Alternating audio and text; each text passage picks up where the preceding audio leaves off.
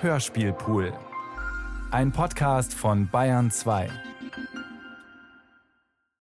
Robert Musil Der Mann ohne Eigenschaften Remix Teil 15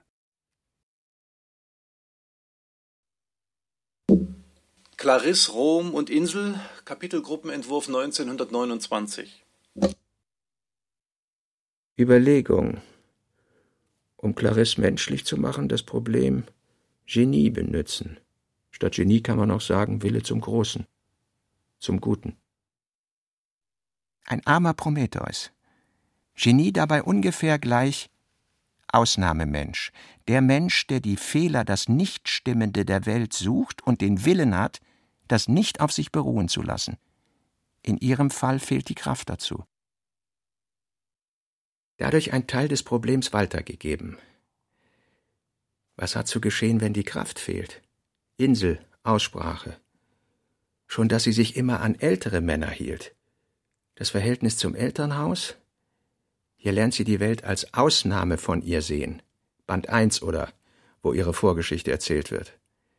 Die ganze Wahnsinnsentwicklung fiele dann, was Clarisse menschlich näher bringt und den Schluss motiviert, unter den Titel Kampf um Walter als Kampf ums Genie. Um nicht von Nietzsche sprechen zu müssen. Sie hat ihm einen Namen gegeben von Anfang an. Der Führer, der Buddha, der Große, der Ewige, der Geheime, der Erlöser? Oder mehrere Namen, der Geliebte, der Gesunde, der große Freund. Zweiter Band Reinschriftfrage 1931.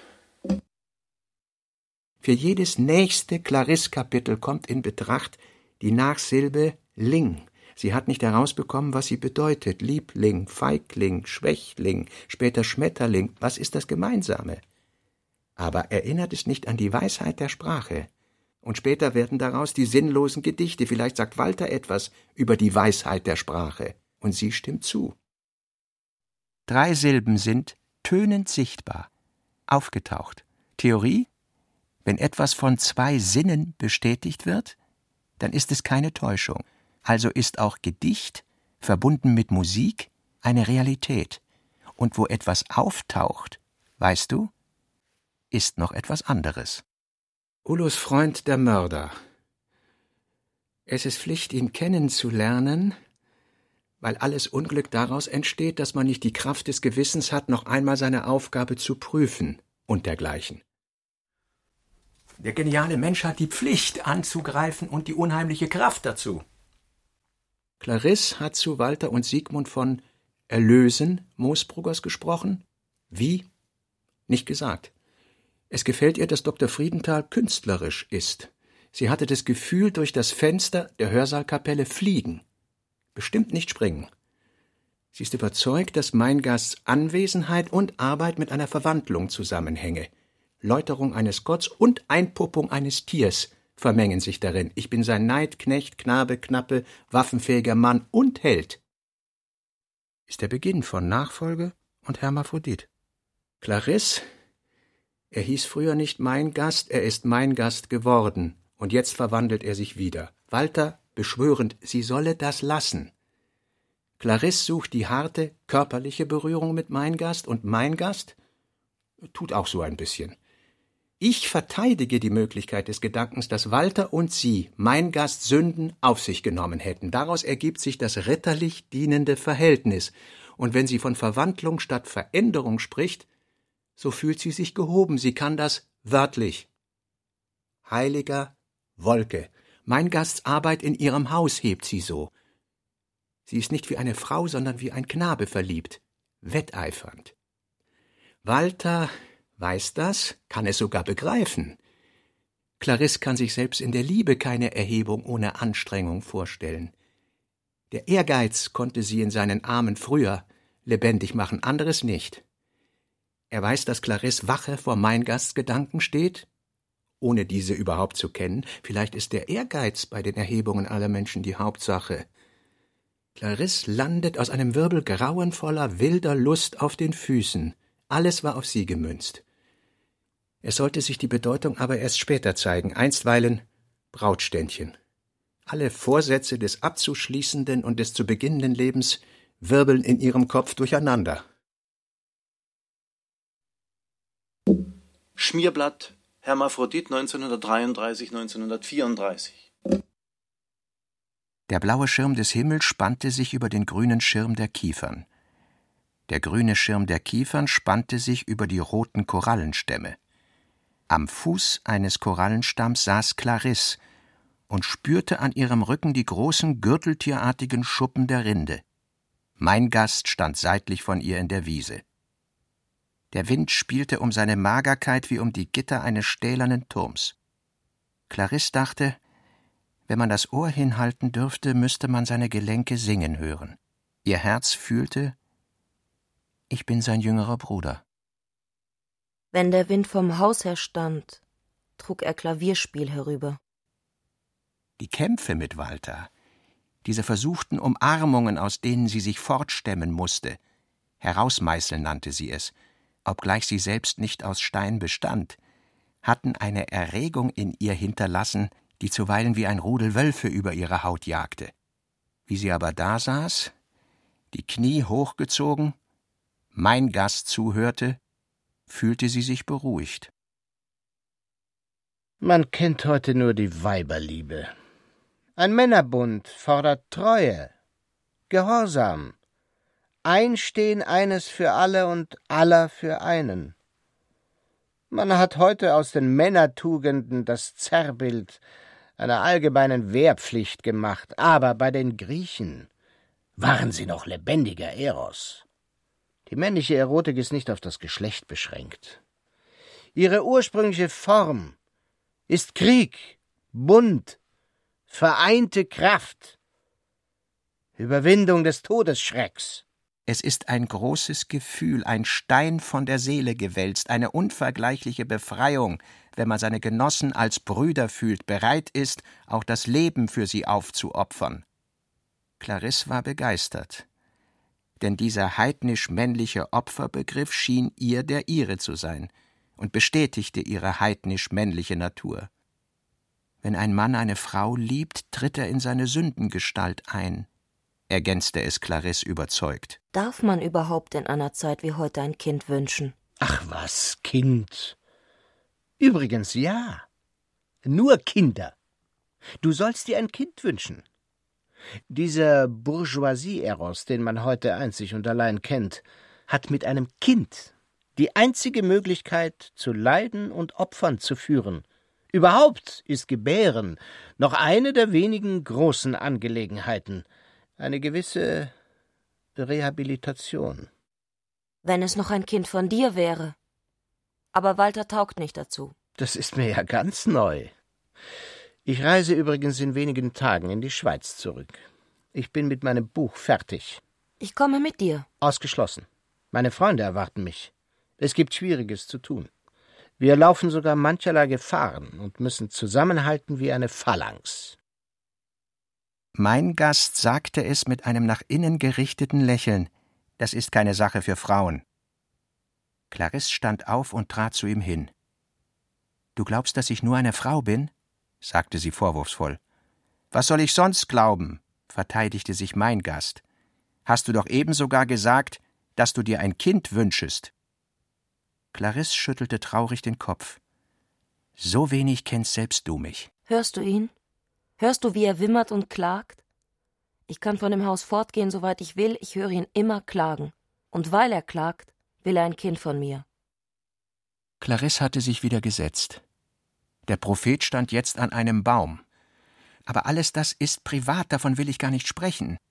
Du weißt, dass ich etwas anderes meine, fuhr Clarisse fort. Du hast dich doch schon zweimal verwandelt, aber weißt du auch, dass wir es damals gewesen sind, wie du in die Schweiz gegangen bist, die deine Sünden auf sich genommen haben? Frag Walter. Vielleicht ist deine Sündengestalt zu schwer für ihn. Seitdem leiden wir daran. Aber es ist doch unsinnig, was du jetzt erzählst, wandte mein Gast ein. Ich weiß, dass du die Revolte der Lichtgestalt der Welt vorbereitest. Ich bereite sie auch vor. Ich werde zuerst den Zimmermann befreien. Sie zog irgendwo aus ihrem Kleid eine kleine Zeitschrift und zwang mein Gast zu lesen. Die Zeitschrift hieß Schrei des Erwachens.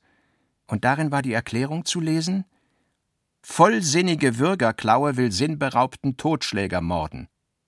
Brustschrei zerreiße sogenanntes Recht. Toter Abel stand auf, kein des Herrn Gerechtigkeit zu entreißen. Brustschrei aller in Erbsünde Verdammten erhebe sich wieder die Überhebung erbsündigen Geschlechts gegen einen Bruder. Die Unterzeichneten legen feierlichste Verwahrung gegen die gesetzliche Tötung des Mädchenmörders ein. Blutbeladen, aber schuldlos steht er vor ihnen, jüngerer Bruder Gottes, der das anvertraute Gefäß fallen gelassen hat. Das war damals der Stil der Avantgarde. Wertlos, sagte der Meister. Clarisse kicherte und wies auf einen Nachsatz hinter den unbekannten Namen berühmter junger Männer, die den Aufruf gezeichnet hatten. Er lautete An diesem Pranger stehen die Unterschriften derer, die hier fehlen, und vor ihm war weißer Raum ausgespart. Das geht auf Ulrich, erläuterte Clarisse vergnügt. Jener niedergeschlagene Beschluss, dass man niemand für fremde Ideen sterben lassen dürfe und für seine eigenen jeder sterben solle, ein Beschluss, der vor nicht langer Zeit gegen den Willen Diotimas in ihrem Hause zustande gekommen war und das Entsetzen des General Stumm erregt hatte, hatte außerhalb, wie es schon geht, allerhand Gegenbeschlüsse nach sich gezogen, und darunter diesen.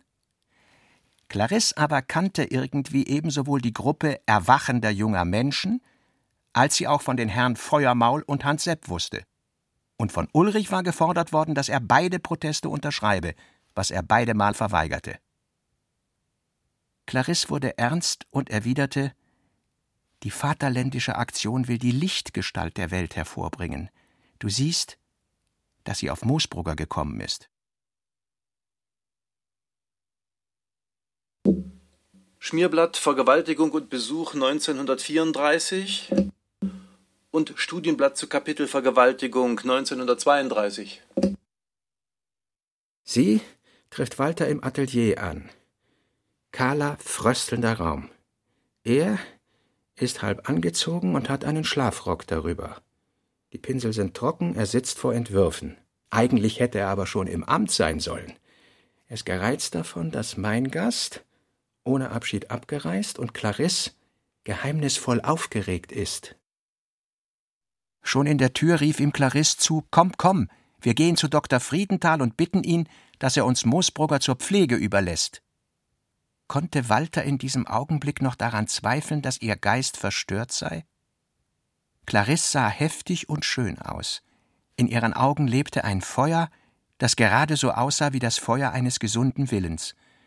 Und so gewann in Walter Raum, was ihr Bruder Siegmund über sie gesagt und erst vor kurzem wiederholt hatte, als ihn Walter abermals befragte.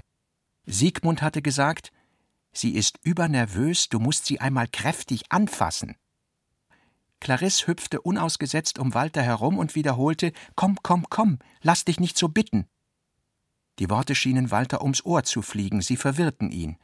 Man hätte sagen können, er lege die Ohren zurück und stemme die Füße in den Boden, wie es ein Pferd, ein Esel, ein Kalb tut mit dem Eigensinn, der die Willensstärke eines schwachen Geschöpfs ist.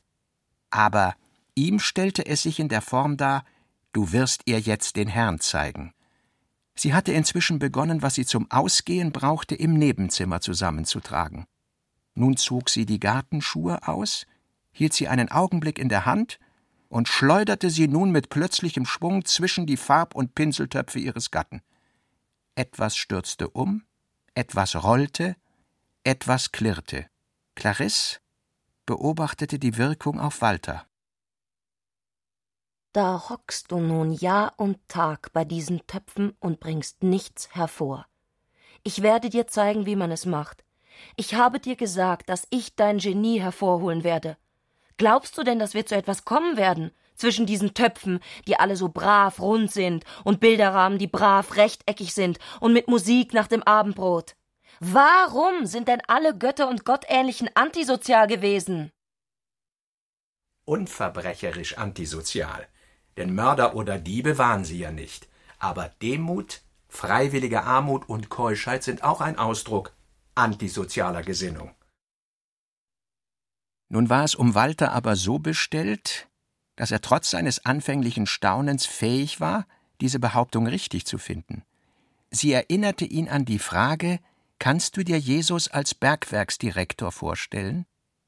Eine Frage, die so einfach und natürlich mit einem Nein zu beantworten gewesen wäre, hätte sich nicht für Bergwerksdirektor auch Beamter des Denkmalamtes setzen lassen. Und fühlte man sich nicht dabei von einem lächerlich heißen Ehrgeizfunken durchzuckt? Offenbar bestand eine tiefere, eine zwei Weltsysteme trennende Unverträglichkeit zwischen der Pflege des Bürgerlichen und der des Göttlichen, aber Walter, unerachtet seiner schon längst vollzogenen Hinneigung zum Bürgerlichen, wollte beides, oder wollte, was noch schlimmer ist, auf keines verzichten. Und Clarisse besaß das, was er einmal schon als Gott anrufen empfunden hatte, die Entschlossenheit der Entscheidung, die auf nichts Rücksicht nimmt. Auch er fühlt den Druck des Lebens, eingeklemmt wie in gespaltenen Holzblock.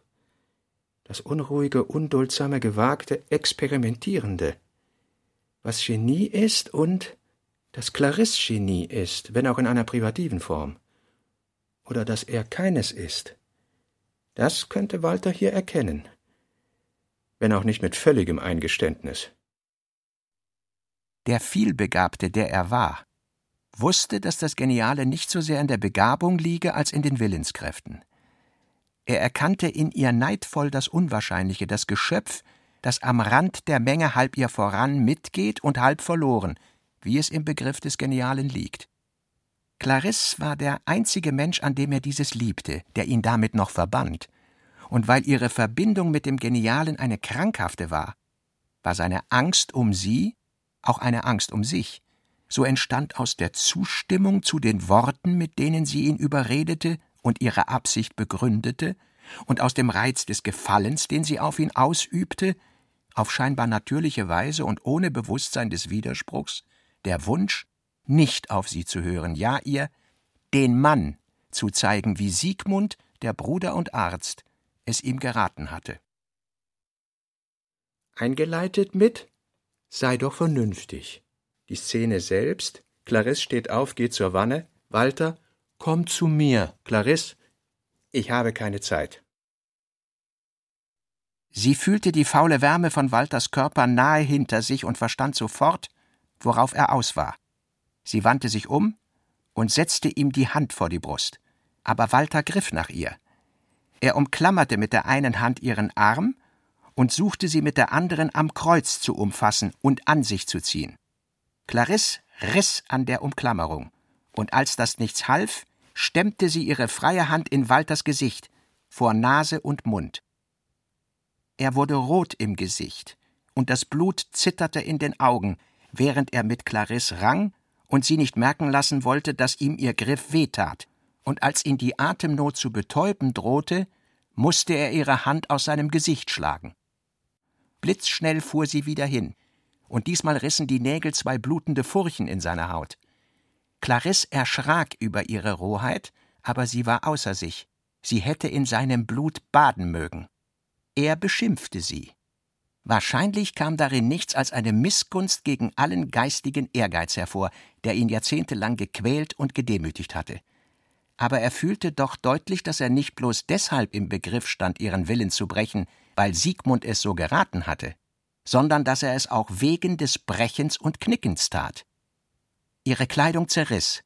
Walter griff in die Fetzen, sie packte den Hals an, den sie vor sich hatte. Halbnackt, schlüpfrig wie ein zappelnder Fisch, kämpfte sie in den Armen ihres Gatten. Das Sexuelle ist nun ganz weg. Es ist ein Kampf des Willens. In dieser höchsten, krampfartigen Zusammennahme ihrer Person, verschwanden sie eigentlich. Ihre Wahrnehmungen und Gedanken nahmen allmählich eine völlig unbestimmbare Beschaffenheit an, wie in blendendem Licht. Sie empfanden fast Verwunderung darüber, dass ihre Personen noch vorhanden waren. Namentlich Clarisse war in ein solches Fieber geraten, dass sie sich gegen die ihr zugefügten Schmerzen unempfindlich fühlte, und wenn sie wieder zu sich kam, berauschte sie das durch die Überzeugung, die gleichen Geister, die sie in letzter Zeit erleuchtet hätten, stünden ihr nun bei ihrer Aufgabe bei und kämpften auf ihrer Seite. Mehr entsetzte es sie, als sie aber mit der Zeit bemerken musste, dass sie ermüdete. Walter war stärker und schwerer als sie. Ihre Muskeln wurden taub und locker. Es kamen Pausen, wo sie von seinem Gewicht an die Erde gedrückt wurde und sich nicht wehren konnte, und die Abfolgen von Abwehrbewegungen und rücksichtslosen Angriffen gegen empfindliche Körper und Gesichtsstellen, in denen sie sich Luft schaffte, wurden immer öfter von Ohnmacht und erstickendem Herzklopfen abgelöst. Ihr Körper verrät sie. Sie bemühte sich, einen langen, schrillen, eintönigen Schrei auszustoßen, als sie ihren Willen entweichen sah. Und bei dieser letzten verzweifelten Abwehr lag ihr im Sinn, sie könnte vielleicht mit diesem Schrei und dem Rest ihres Willens selbst ihrem Körper entfahren. Aber sie hatte nicht mehr viel Atem. Der Schrei dauerte nicht lange und niemand wurde von ihm herbeigezogen. Sie war allein gelassen. Walter war über den Schrei erschrocken, verschärfte dann aber zornig seine Bemühungen. Sie fühlte nichts. Sie verachtete ihn. Schließlich verfiel sie noch auf ein Auskunftsmittel. Sie zählte so schnell und so laut sie konnte Eins, zwei, drei, vier, fünf. Eins, zwei, drei, vier, fünf. Immer wieder. Es war Walter schrecklich, aber es hielt ihn nicht auf. Beim Rechtsanwalt Kapitelgruppenentwurf 1928 und Kapitelentwurf 1933-34. Titel Beim Rechtsanwalt Sieg Agathes über einen Rechtsanwalt. Pyrrhus-Sieg. Waren ihre Seelen zwei Tauben in einer Welt von Habichten und Eulen? Ulrich hätte es nie über sich gebracht, etwas Ähnliches gelten zu lassen, und fand eine Art Sicherheit darin, dass die äußeren Geschehnisse keine Rücksicht auf die Entzückungen und Befürchtungen der Seele nahmen, sondern ihrer eigenen Logik folgten.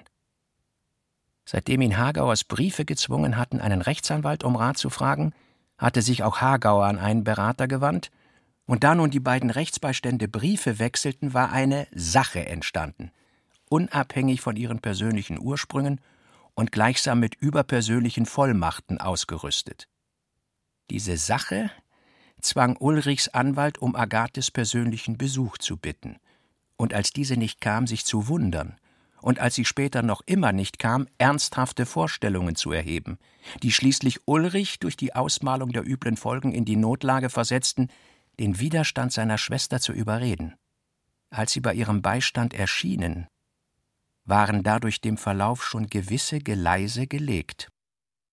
Der Rechtsanwalt ist von vornherein für Hagauer. Dieser hat geschrieben Laune, nimmt es nicht ernst, und Andeutungen, dass sich keine Andeutungen fänden in der Korrespondenz. Bezeichnet Agathe als psychopathisch. Rechtsanwalt denkt nervös. Sie hatten einen gewandten und gefestigten Mann vor sich, nicht viel älter als sie selbst, der gewohnt, selbst an der Stätte des Gerichts zu lächeln und höflichen Gleichmut zu bewahren, auch im Verkehr mit Auftraggebern von dem Grundsatz ausging, dass man sich von allen Dingen und Menschen zuvörderst selbst ein Bild zu machen habe und sich von dem Klienten, der immer unzuverlässig und zeitverschwenderisch sei, möglichst wenig beirren lassen dürfe. Agathe erklärte denn auch nachträglich, dass sie sich die ganze Zeit über eigentlich als Rechtspatientin vorgekommen wäre. Und das traf insofern die Wahrheit, als alle ihre Antworten auf die einleitenden und grundlegenden Fragen ihres Anwalts geeignet waren, diesen in einem zweifelnden Urteil zu bestärken. Seine Aufgabe war schwierig. Eine Scheidung von Tisch und Bett, die leicht zu erreichende Trennung, genügte den Wünschen seiner Vollmachtgeber nicht, und eine Scheidung dem Bande nach. Die wirkliche Aufhebung der katholisch geschlossenen Ehe mit Hagauer war nach den Gesetzen des Landes unmöglich und nur auf dem Umweg über verschiedene andere Staaten und deren Rechtsbeziehungen zueinander sowie durch verwickelte Ein- und Ausbürgerungen zu erreichen, was einen Weg ergab, der zwar sicher zum Ziel führen sollte, aber durchaus nicht ohne Schwierigkeiten und im Vorhinein zu übersehen war. Darum hatte sich Agathes Rechtsanwalt vorgenommen, ihren allzu gewöhnlichen Scheidungsgrund, den sie einfach als Abneigung angab, durch einen stichhaltigeren zu ersetzen. Unüberwindliche Abneigung könnte nicht genügen, Haben Sie Ihrem Herrn Gemahl nicht noch etwas anderes vorzuwerfen, gnädige Frau? forschte er. Agathe sagte kurzweg Nein. Sie hätte Hagauer vieles vorwerfen können, aber sie wurde rot und blass, denn alles gehörte so wenig hierher wie sie selbst. Der Rechtsbeistand sah sie aufmerksam an. Unhöfliche Behandlung, leichtfertige Vermögensgebarung, grobe Vernachlässigung der Pflichten als Gatte, wie steht es damit, gnädige Frau? Er versuchte sie auf einen Einfall zu bringen. Die sicherste Scheidungsursache bleibt natürlich immer eheliche Untreue. Nun sah auch Agathe ihr Gegenüber an und antwortete mit klarer, ruhiger, tiefer Stimme Alle solchen Gründe habe ich ja nicht. Vielleicht hätte sie lächeln sollen. Dann wäre der Mann, der ihr sorgfältig gekleidet gegenüber saß und immerhin noch lebenslustig war, überzeugt gewesen, eine schöne und unbestimmbar fesselnde Frau vor sich zu haben. Aber der Ernst ihres Ausdrucks ließ nicht das geringste für ihn übrig, und das Gehirn des Anwalts wurde trocken. Er erinnerte sich aus den Akten, zu denen nicht nur die Zuschriften des gegnerischen Vertreters, sondern auch Briefe Hagauers an Ulrich gehörten, an dessen sorgfältig substantiierte Beschwerden darüber, dass das Scheidungsbegehren ungerechtfertigt und launenhaft unernst sei, und er dachte einen Augenblick daran, dass er viel lieber der Vertreter dieses anscheinend nüchternen und verlässlichen Mannes wäre. In der bei den Akten befindlichen Korrespondenz befanden sich mehr oder minder deutliche Anspielungen eines Sinnes eingestreut, als wüssten die Herren von Unregelmäßigkeiten, die bei der Behandlung der Verlassenschaft vorgekommen seien, oder wären gar auch willens, die Beziehungen zu verdächtigen, die seither zwischen den Geschwistern eingetreten waren. In dieser Weise gab er zu verstehen, dass Hagauer Gründe dafür zu haben glaube, dass an dem Testament Änderungen vorgenommen worden seien und dass er die plötzliche intime Beziehung der Geschwister zueinander, die sich fast ein Leben lang nicht umeinander bekümmert hatten, mehr als auffallend finde. Agathes neuer Ratgeber brachte diese unzweideutigen Anspielungen nun so zur Sprache, dass er sich damit an Ulrich wandte und es in der höflichen Weise eines Mannes tat, der einem anderen die Wiederholung einer überflüssigen Belästigung nicht ersparen kann. Er wandte sich dazwischen aber auch an Agathe und gab zu verstehen, dass doch auch sie selbst als seine Auftraggeberin ihm über diese Einwürfe eine Versicherung abgeben musste, auf die er sein weiteres Handeln stützen könne.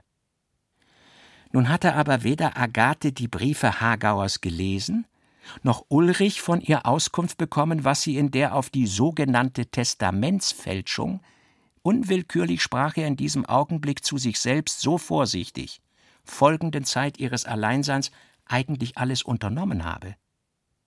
Es trat also eine kleine Verlegenheitspause ein, die recht sonderbar wirkte. Ulrich suchte sie durch eine Gebärde zu beenden, die in einer gelassen hochmütigen Weise das Begehren des Rechtsanwalts als überflüssig und im Vorhinein erfüllt bezeichnen sollte, aber seine Schwester störte diesen Plan ein wenig, indem sie zur gleichen Zeit an den Rechtsanwalt die Frage richtete, was ihr Mann denn eigentlich zu wissen meine. Der Rechtsanwalt sah vom einen zum anderen. Meine Schwester gibt Ihnen natürlich die Versicherung, die Sie wünschen, in jeder Form, erklärte Ulrich schnell und möglichst gleichgültig. Sie ist durch mich von dem Inhalt der Briefe genau unterrichtet, hat sie aber aus ganz persönlichen Gründen nur zum Teil selbst gelesen. Diesmal lächelte Agathe, die ihren Fehler bemerkt hatte, rechtzeitig und bestätigte, dass es so sei. Der Advokat dachte einen Augenblick nach. Es ging ihm durch den Sinn, dass dieser Zwischenfall ganz gut eine unerwünschte Bestätigung der gegnerischen Behauptung bedeuten könnte, dass Agathe unter einem unheilvollen Einfluss ihres Bruders stünde. Er glaubte natürlich nicht daran, aber er fühlte ohnehin gegen Ulrich ein wenig Abneigung. Das bewog ihn, Agathe mit der größten Höflichkeit zur Antwort zu geben Ich bitte vielmals um Verzeihung, gnädige Frau, aber mein Beruf zwingt mich auf der Bitte zu bestehen, dass Sie in diese Angelegenheit selbst Einsicht nehmen müssen. Mit diesen Worten reichte er ihr, leicht nötigend, die Aktenmappe hinüber. Agathe ließ ihren Blick zweimal in die Blätter tauchen, verzog das Gesicht und klappte die Mappe wieder zu. Der Rechtsanwalt zeigte sich befriedigt. Diese Anspielungen sind bedeutungslos, versicherte er. Ich habe das auch vorausgesetzt. Der Kollege hätte der üblen Gereiztheit seines Klienten einfach nicht nachgeben dürfen. Aber es wäre immerhin peinlich, wenn während des zivilrechtlichen Verfahrens plötzlich eine staatsanwaltschaftliche Anzeige einliefe. Man müsste dann sofort mit einer Gegenklage wegen Verleumdung antworten können oder ähnlich. Scheinbar ohne dass er es wollte, ging seine Redeweise aus der Art der Unwirklichkeit dabei wieder in die des Möglichen über. Und Ulrich kam es vor, dass in diesen Versicherungen noch immer eine Frage lauere. Natürlich wäre es ungemein peinlich, bestätigte er trocken, und nahm sich vor, außer diesem bekannten Scheidungsanwalt noch einen richtigen Verbrecheranwalt zu befragen, einen, mit dem man etwas offener reden könne, um alle Möglichkeiten zu erfahren, die in so einer Unglücksgeschichte staken. Aber er wusste nicht, wie er einen solchen Mann finden solle. Ein Kampf in dieser schmutzigen Art ist für reinliche Menschen immer peinlich, fügte er hinzu. Aber kann man etwas anderes tun als abwarten? Der Rechtsanwalt tat, als müsste er noch einen Augenblick nachdenken, und sagte mit einer Bitte um Entschuldigung, dass er doch sehr raten müsse, auf seinen ursprünglichen Vorschlag zurückzugreifen und dem Gegner eine Verletzung der ehelichen Treue nachzuweisen. Die Länge der schon bestehenden Trennung ließe den anzulastenden Tatbestand mit Sicherheit voraussetzen. An Instituten, die so etwas diskret und verlässlich besorgten, bestünde kein Mangel, und dass man mit diesem gleichsam klassischen Scheidungsgrund unaufhaltsam und am raschesten zum Ziel käme, wäre der größte Vorteil in einem Kampf, wo man dem Gegner keine Zeit lassen dürfe, seine Intrigen zu entfalten. Zum Schluss ist Rechtsanwalt für Detektiv. In Agathe wirkt, dass er sie psychopathisch genannt hat. Ulrich lässt sie im Stich und verteidigt Rechtsanwalt. Er ist pessimistisch. Aber Agathe die ihre einstige Sicherheit im Verkehr mit Anwälten und anderen Rechtspersonen ganz verloren hatte, sagte Nein. Hatte sie sich eingebildet, dass man eine Scheidung beim Advokaten bestelle wie eine Torte beim Zuckerbäcker, die nach Wahl ins Haus geliefert wird? Geschah es, dass sie Ulrich verübelte, sie in eine Lage gebracht zu haben, wo ihr Verantwortlichkeitsgefühl für die Hagauer unschuldig zugefügten Peinlichkeiten erwachte oder wollte sie einfach nicht den Absturz ihrer Welt in die Fortdauer solcher Unterredungen ertragen genug? Sie weigerte sich heftig. Sie hielt diesen Vorschlag auch für eine Bequemlichkeit des Rechtsanwalts und hätte sich vielleicht überreden lassen, aber Ulrich tat es nicht, sondern entschuldigte sie bloß lächelnd mit dem Scherz, dass sie eben selbst durch einen Detektiv nichts mehr von ihrem Gatten wissen wolle. Und der Scheidungsanwalt seufzte mit einem Mal ritterlich ergeben, denn er mochte die Besprechung schon beenden. Er versicherte nun, dass sie auch so ans Ziel kommen wollten und schob Agathe die Prozessvollmachten zur Hand, die sie unterschreiben sollte. Schon als sie die Treppe hinabstiegen, schob Ulrich seinen Arm unter den Agathes. Wir waren eine Stunde in der Wirklichkeit. Bist du sehr niedergeschlagen? Das bedeutet eine solche Erniedrigung, dass wir uns ihr entziehen müssten. Ich muss dir gestehen, dass ich heute von unserer Lage beinahe den Eindruck habe, dass sie ausweglos sei. Denn gesetzt, wir geben nach. Wir könnten vielleicht noch einen Irrtum vorschützen. Eilig gut machen, verschleiern. Aber es hinge von ihm ab, das anzunehmen oder nicht. Andererseits können wir natürlich dem Vorschlag unseres Anwalts oder einem ähnlichen Plan folgen und versuchen, ihn mürbe zu machen. Aber was haben wir davon? Gesteigerte Gefahr denn der Gegner wird sich durch unseren Angriff aller Rücksichten entbunden fühlen und als Erfolg bestenfalls außer der Scheidung den, dass wir einen tief gleichgültigen Menschen böswillig geschädigt haben.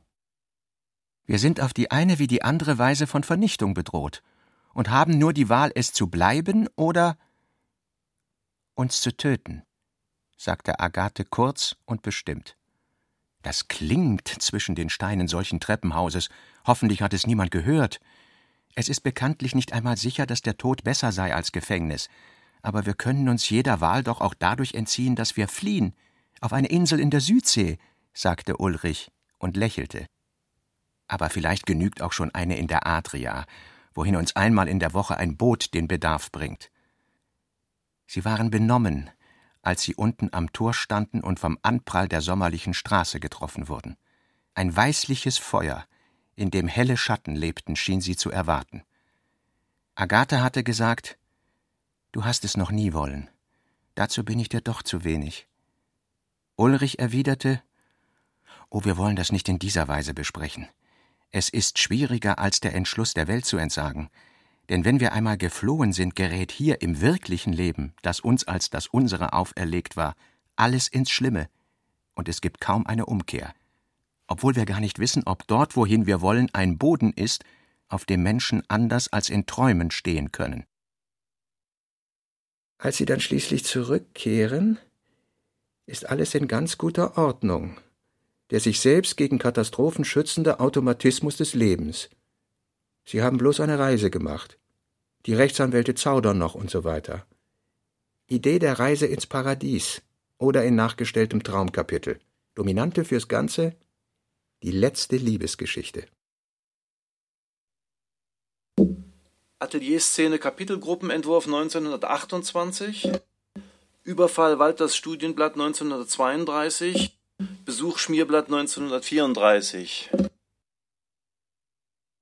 Walter erschrak. Und in dem Augenblick, wo das Wochen, Monate, ja jahrelang erwartete Geschehen war, schlug die Beschämung über ihm zusammen. Die Nichtigkeit alles Wollens, Wertlosigkeit alles Strebens. Er war gutartig. Abgesehen von seinen geistigen Ressentiments mochte er niemand etwas Böses tun. Seine Rohheit brachte ihn zur Verzweiflung, und alles, was ihn zu ihr veranlasst hatte, war in nichts zusammengesunken. Clarisse hatte nach dem Auftritt mit ihrem Mann sich am ganzen Körper gewaschen und war ans Fenster getreten. Die blaue Linie des Waldrandes zog sie an, sie wollte sich verkriechen. Aber während sie so im Sonnenschein stand und ihre Haut in seiner Wärme dampfte, fühlte sie das blinkende, glitzernde, tropfensprühende des weißen Wassers um sich wie einen Stachelpanzer mit auswärts gerichteten Spitzen. Eine äußerste Gereiztheit des Reinlichkeitsbedürfnisses verfolgte sie, und sie fasste plötzlich einen Entschluss. Sie wollte nicht warten, bis man ihr die Erlaubnis brächte, sondern gleich und allein die Klinik aufsuchen. Sie zog sich schön und sorgfältig an, mit Staatskleid und Seidenwäsche, und begab sich ins Freie, wo sie sich aber nicht entschließen konnte, den nächsten Weg einzuschlagen, der zur Straßenbahn führte, sondern auf den Wald zuging, dessen Rand sie in der Richtung des Stadtteils führen musste, wo das Irrenhaus lag. Als sie diesen Waldrand erreicht hatte und sich umblickte, sah sie geradewegs in die kleinen, dunklen, wie Nasenlöcher offenen Fenster ihres Hauses. Und vieles war damit schon vorbei. Kräuterduft brannte in der Vormittagssonne. Gewächse kitzelten sie. Das stechende, harte, heiße, rücksichtslose der Natur tat ihr wohl. Sie fühlte sich der Enge des persönlichen Verhältnisses entrückt. Sie konnte denken. Denken ist großmütig. Nach der ihr zugefügten Demütigung schnellte sie auf, schier ohne Ende. Ihr Wille entfuhr in dem Schrei, also musste sie einen neuen Willen suchen. Sie ist nicht Privatperson. Sie kann so wenig verzeihen wie ein Kaiser, der die Verantwortung für ein Reich trägt. Mit Walters Bitte um Verzeihung ist es also nicht getan. Ihr Selbstbewusstsein braucht diesen positiveren Ausweg. Es war ihr klar, dass Walter durch ihre Anziehung zugrunde gerichtet wird. Tiefer konnte er kaum noch sinken. Und es ist an ihr, das Opfer zu bringen. Was ist das? Das Opfer. Merkwürdigerweise sah sie bei diesem Wort wieder die Vorstellung vor sich, wie sie über die Mauer steigen und dann zwischen den weit auseinander stehenden düsteren Bäumen des Irrenhausgartens vorwärts schreiten werde. Und so oft sie sich diesen Vorgang ausmalte, endete er grauenhafterweise damit, dass sie einem Irren in die Arme lief. Gegen diesen Ablauf ihrer Vorstellungen war scheinbar nichts zu unternehmen – es fragte sich aber, was sich aus ihm lernen ließe. Und nicht lange da hatte Clarisse einen weiterweisenden Gedanken. Gleiches wird von Gleichem angezogen. Das ist ein uralter Gedanke, älter als die Alchemie, und Gott allein weiß, woher sie ihn hatte. Vielleicht aus der Zeitschrift der Wiener Frauenbazar, die sie manchmal las, oder aus dem Schrei des Erwachens. Jedenfalls erklärte dieser Gedanke alles. Geh und wandere, dachte Clarisse. In einer geheimnisvollen Weise begann Clarisse zu verstehen.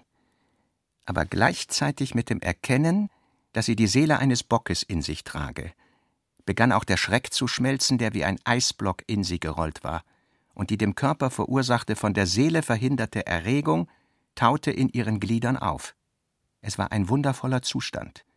Die Berührung der Büsche drang durch die Haut tief in ihre Nerven ein, das Schwellen des Mooses unter ihren Sohlen, das Zwitschern der Vögel wurden sinnlich und überzogen das Weltinnere wie mit dem Fleisch einer Frucht. Ihr werdet mich verleugnen, wenn ihr mich erkennt, dachte Clarisse. Sobald das gedacht war, zeigte sich auch schon, dass Walter sie wirklich verleugnen lernen müsse, denn nur so konnte er von ihr befreit werden. Eine große Trauer befiel sie bei diesem Gedanken. Alle werden mich verleugnen, und erst wenn ihr mich alle verleugnet habt, werdet ihr mündig sein. Erst wenn ihr alle mündig geworden seid, will ich euch wiederkehren. Wie Ansätze von herrlichen Gedichten war das, deren zweite Zeile sich bereits in einem Übermaß von Erregung und Schönheit verlor. Golgatha-Lied nannte sie es. Eine Spannung, als müsste sie im nächsten Augenblick in einen Tränenstrom ausbrechen, begleitete diese ungeheure Leistung. Was sie am tiefsten verwunderte, war die ungeheure Unfreiwilligkeit in diesem Sturm von Freiheit. Wäre ich nur ein wenig abergläubisch und nicht von so harter Gesundheit, dachte sie, so würde ich mich jetzt vor mir fürchten müssen. Ihre Gedanken waren bald so, als wäre sie nur ein Instrument, auf dem ein fremdes und höheres Wesen spielte. Ihre Lichtgestalt, das ihr Antworten gab, ehe sie noch recht gefragt hatte, und Gedanken aufbaute, die wie die Umrisse ganzer Städte auf sie zukamen, so dass sie erstaunt stehen blieb. Bald waren sie so, dass Clarisse selbst ganz leer zu sein schien, ein federleichtes, das mit Mühe seine Schritte zurückhalten musste, denn jedes Ding, worauf ihr Auge fiel, oder jede Erinnerung, die der Strahl des Gedächtnisses beleuchtete, führte sie hastig und gab sie an das nächste Ding und den nächsten Einfall weiter, so dass Clarisses Gedanken zuweilen neben ihr herzulaufen schienen und ein stürmischer Wettlauf mit ihrem Körper begann. Dass sie trotzdem ordnungsgemäß in die elektrische steigt. Sie hat Glück und trifft Friedenthal in seinem Zimmer, als sie anklopft. Er ist guter Laune, er hat gerade seinen Rundgang beendet. Er ist erfreut, Clarisse wiederzusehen und nicht einmal erstaunt, dass sie ihren Besuch nicht angekündigt hat. Bloß hat er wenig Zeit. Dr. Friedenthal, erster Assistent der Klinik und Privatdozent, war ein Künstler in seinem Fach. Das ist etwas, das es in jedem Beruf gibt, wo Künstler nicht hingehören, und hat also eine Bedeutung, über die sehr viel zu sagen wäre, namentlich heute.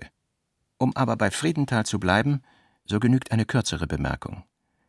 Denn je weniger nachweisbare Erfolge eine Wissenschaft hat, desto mehr hält sie sich für eine Kunst, und es ist noch gar nicht lange her, dass die Psychiatrie die künstlerischste aller Wissenschaften gewesen ist, mit einer fast ebenso scharfsinnigen Literatur wie die Theologie und einem Heilerfolg, der ebenso wenig im Diesseits wahrzunehmen war wie der ihre.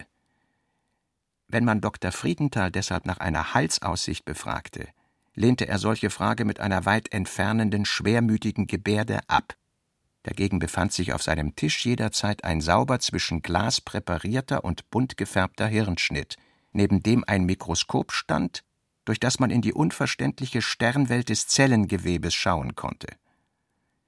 Auf dem Antlitz des in solcher Umgebung lebenden Doktors war der dazugehörende Ausdruck eines Mannes zu sehen, der eine schwarze Kunst treibt, ein verrufenes und bestauntes Handwerk, das ihn täglich in Berührung mit dem Schauerlichen bringt. Seine schwarzen Haare waren dämonisch glatt gestrichen, als ob sie sich sonst sträuben müssten. Seine Bewegungen waren weich und müd, wie es sich bei einem Mann versteht, dem die grässlichsten menschlichen Gelüste etwas Alltägliches sind. Und seine Augen waren die eines Hypnotiseurs, Kartenkünstlers, Meisterdetektivs, Totengräbers oder Henkers. Dieser interessante nicht nur Fachmensch führte Clarisse mit einem sphinxlichem Lächeln auf dem kürzesten Weg in den Raum, wo sich Moosbrugger aufhielt. Die zufällige Kürze dieses Wegs wurde bedeutsam durch die unvorbereitete Entladung der Spannung, in der sich Clarisse befand. Sie wurde von Friedenthal durch einige Zimmer geführt, wo Patienten mit Erkältungen und anderen gewöhnlichen Krankheiten lagen, die augenblicklich wichtiger waren als ihre geistige Zerstörung. oder auch besondere stille Kranke, die man zu Untersuchungszwecken abgesondert hatte. Es begleiteten keine Wärter. Man begegnete jungen Ärzten, die in weißen Kitteln in der Nähe der Fenster schrieben oder mit Präparaten hantierten. Ein Zimmer, das sie durchschritten, war leer. In einem zweiten standen zusammengeklappte Betten in der Ecke. Und als sie einen dritten, großen, fast einrichtungslosen Raum betraten, saßen in seiner Mitte vier Menschen um einen Tisch. Der Arzt, der vorangegangen war, verlangsamte seinen Schritt, und als Clarisse aufsah, zog der Rücken einer breiten, ruhigen Gestalt ihren Blick an, und Friedenthal neben ihr stehend flüsterte ihr zu, dass sie am Ziel ihrer Wünsche wäre. Dieser Weg hatte nicht nur kurz gedauert, sondern sie waren ihn auch so schnell gegangen, dass ihn Clarisse eigentlich unachtsam, vertraulich und gedankenlos zurückgelegt hatte desto unerwarteter traf sie nun sein Ende. Krisis und Entscheidung, Kapitelentwurf 1934. Als Agathe nach Hause kam, es geschah in der Dämmerung, suchte sie Ulrich, der aber, nach Bonadeas Weggang, die Wohnung verlassen hatte, um das, was geschehen war, zunächst so gut wie möglich zu vergessen. Sie setzte sich in Ulrichs Arbeitszimmer nieder, legte Hut und Handschuhe neben sich auf das Sofa und überließ sich dem langsamen Finsterwerden, das ihrer Stimmung entsprach. Da berührten ihre Finger in den Polstern einen harten, sanft gewölbten, zackigen Gegenstand, und als sie ihn gegen das Licht hielt, erkannte sie darin einen kleinen Steckkamm, wie ihn Frauen tragen. Bonadea hatte ihn verloren. Agathes Hände, die ihn hielten, wurden ganz verwirrt davon. Sie sah ihn mit geöffneten Lippen an, und das Blut wich aus ihrem Gesicht.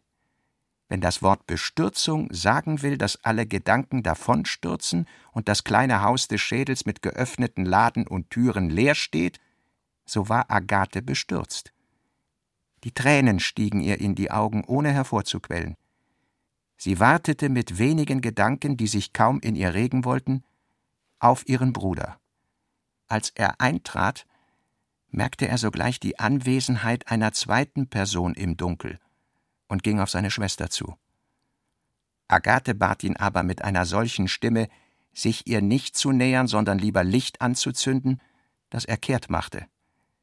Als es hell war, hielt sie ihm mit emporgestrecktem Arm den kleinen Kamm entgegen, und was sie nicht sagte, las er in ihren Augen.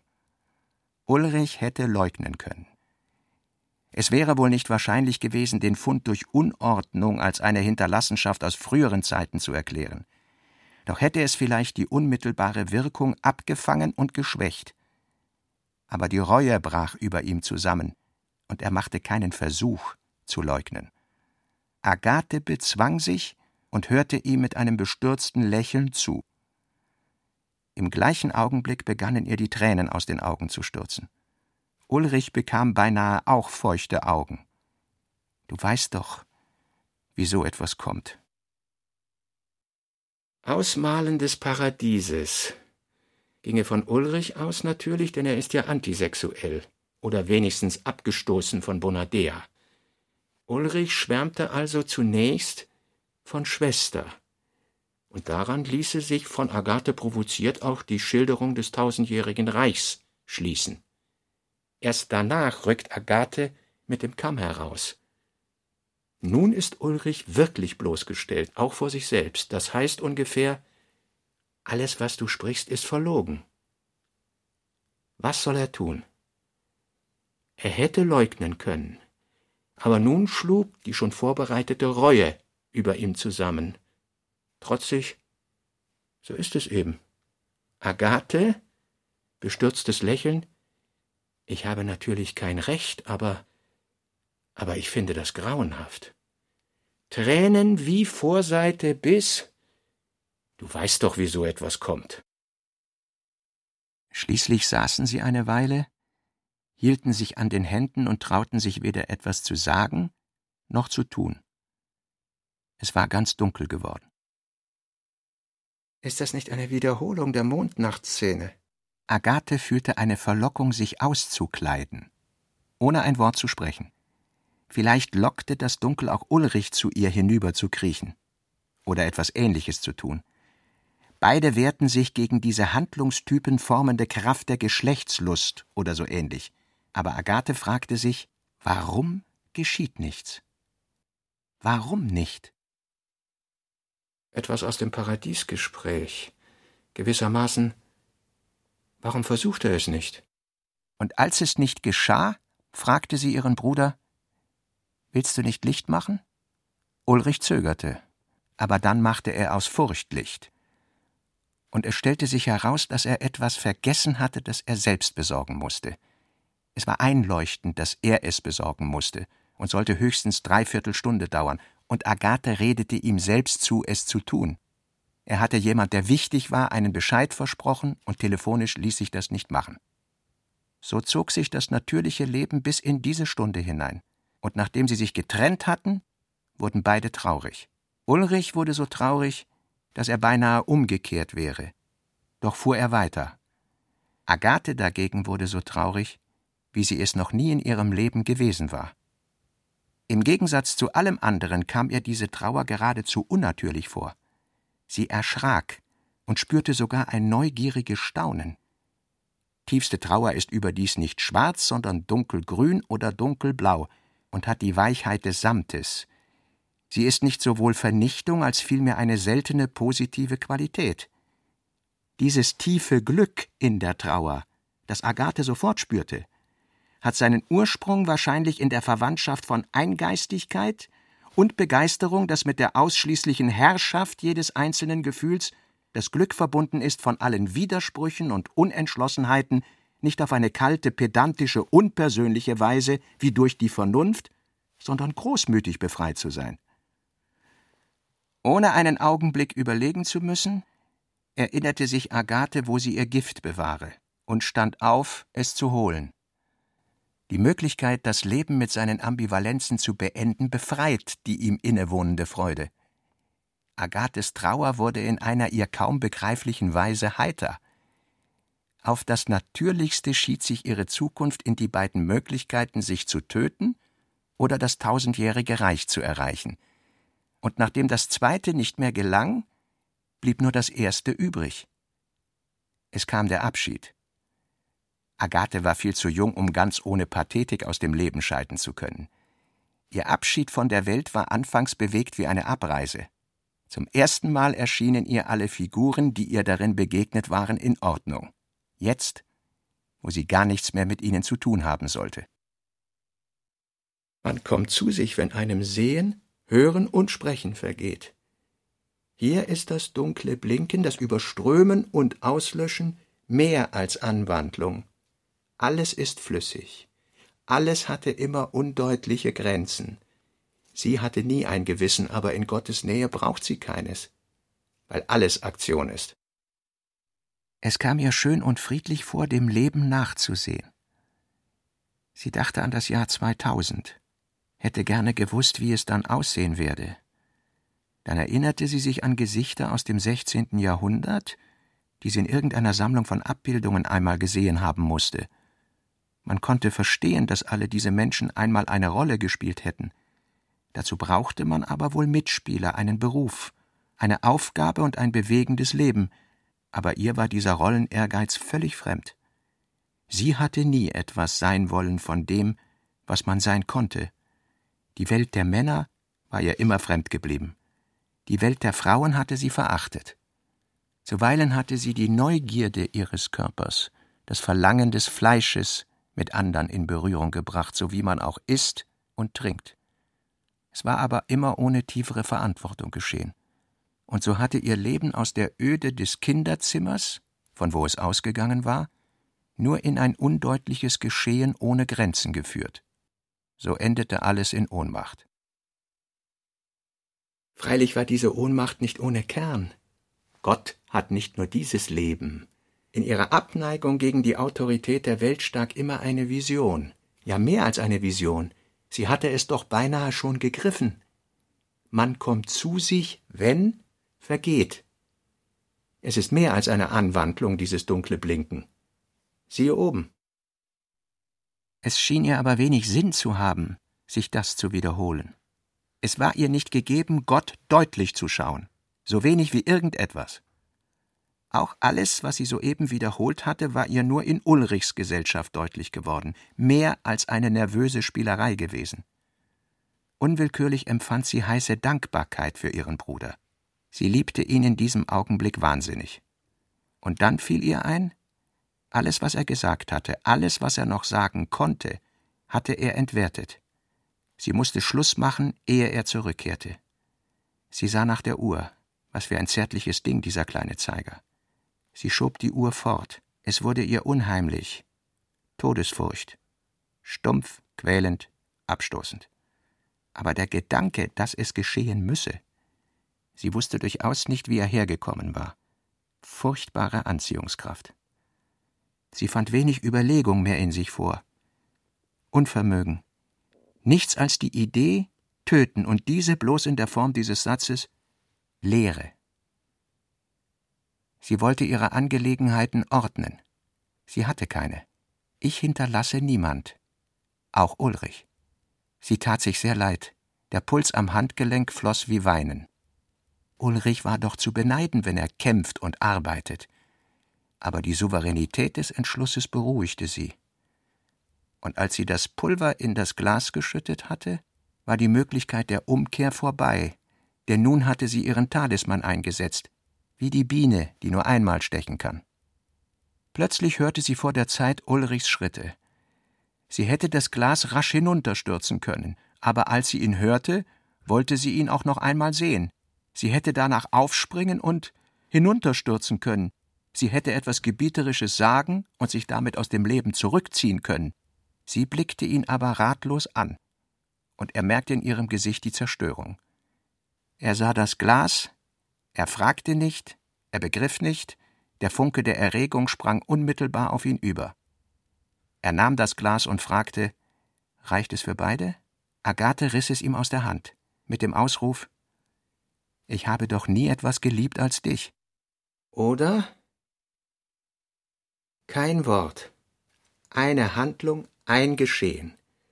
Er bricht zusammen, und dergleichen. Entsetzt über das, was er angerichtet hat, schloss er sie in seine Arme. Oder Wir werden uns nicht töten, ehe wir nicht alles versucht haben.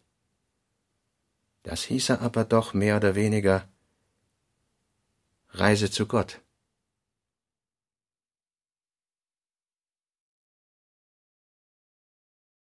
Robert Musil Der Mann ohne Eigenschaften Remix Teil 15 mit Manfred Zapatka, Ulrich Mattes, Susanne Wolf, Felix von Manteuffel, Uli Meier und Klaus Bulert. Regieassistenz Martin Trauner. Ton und Technik Hans Scheck, Wilfried Hauer, Susanne Herzig und Angelika Haller. Wissenschaftliche Beratung Walter Fanta. Konzept und Skript Katharina Agathos und Herbert Kapfer. Skript und Regie Klaus Bulert. Produktion Bayerischer Rundfunk 2004. In Zusammenarbeit mit Hörverlag, Belleville Verlag und dem Robert Musil Institut Klagenfurt